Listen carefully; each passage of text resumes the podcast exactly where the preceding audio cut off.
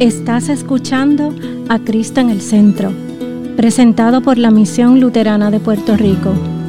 Ahora, una reflexión bíblica por el pastor Adam Lehman.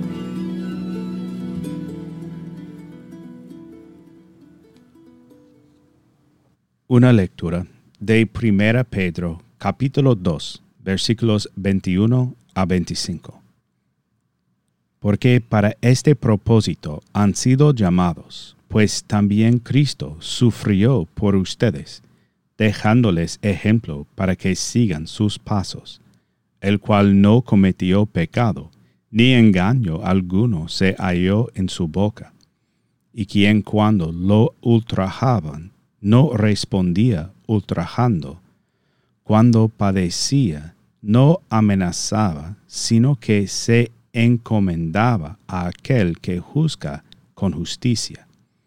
Él mismo llevó nuestros pecados en su cuerpo sobre la cruz, a fin de que moramos al pecado y vivamos a la justicia, porque por sus heridas fueran ustedes sanados, pues ustedes andaban descarriados como ovejas, pero ahora han vuelto al pastor y guardián de sus almas.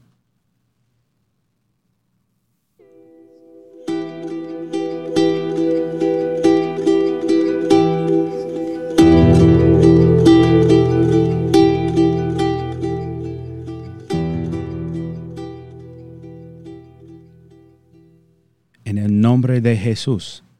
Amén. San Pedro habría sido un terrible predicador de cruzada. Esos tipos, en su mayoría, te prometen una vida exitosa y fácil, sin estrés. San Pedro, en cambio, deja claro en su carta que el sufrimiento viene antes que la gloria en la vida cristiana. Pero no lo dice como su propio pensamiento o expectativa. Más bien, él está simplemente diciendo lo que Jesús dijo cuando envió a los setenta y dos, cuando dijo, los envío como corderos en medio de lobos. Esta es la verdad de tu identidad bautismal. Saliste de las aguas de la pila bautismal marcado como uno redimido por Cristo crucificado. Y esa marca funciona como un blanco para Satanás y sus demonios. Ser uno de los corderos del buen pastor no es un atajo para una vida cómoda y fácil. Más bien, tu vida como cristiano se vive en un mundo que es enojado con tu propia existencia. Un mundo que rechazó a Jesús también rechaza a su pueblo.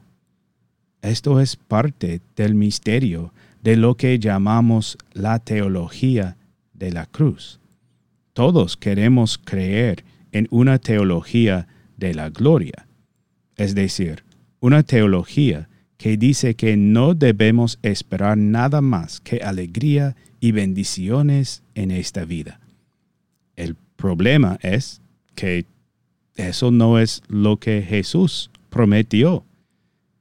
Eso no es lo que debe esperar una oveja en medio de lobos. Más bien, debemos ser teólogos de la cruz.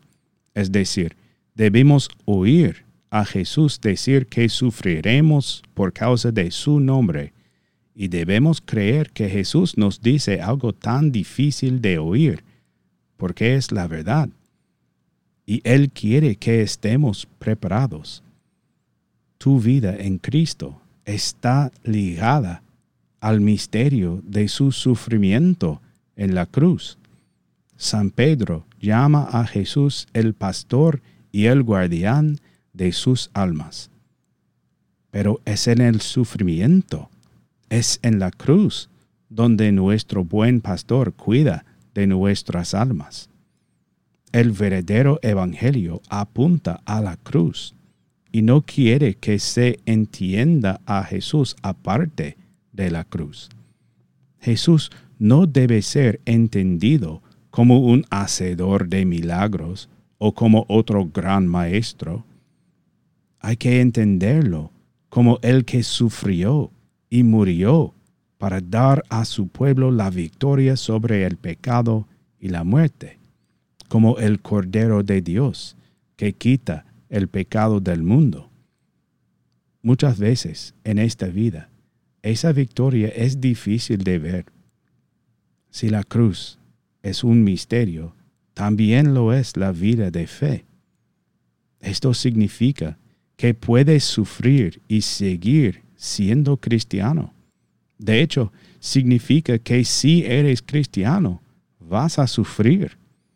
Después de todo, son ovejas en medio de lobos, pero pueden vivir como ovejas en medio de lobos y seguir teniendo paz, porque Jesús el crucificado está con ustedes. Esta vida siempre estará llena de lobos que buscan separarte de Cristo, pero su victoria es tu victoria y su resurrección promete tu propia resurrección.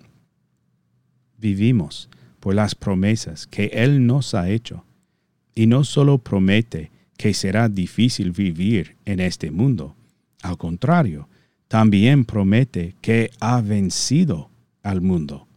Entonces, en Él has vencido al mundo también. En Él tienes la promesa del perdón y la vida y la salvación. Y porque Él lo ha prometido, es ciertamente la verdad. En el nombre de Jesús. Amén.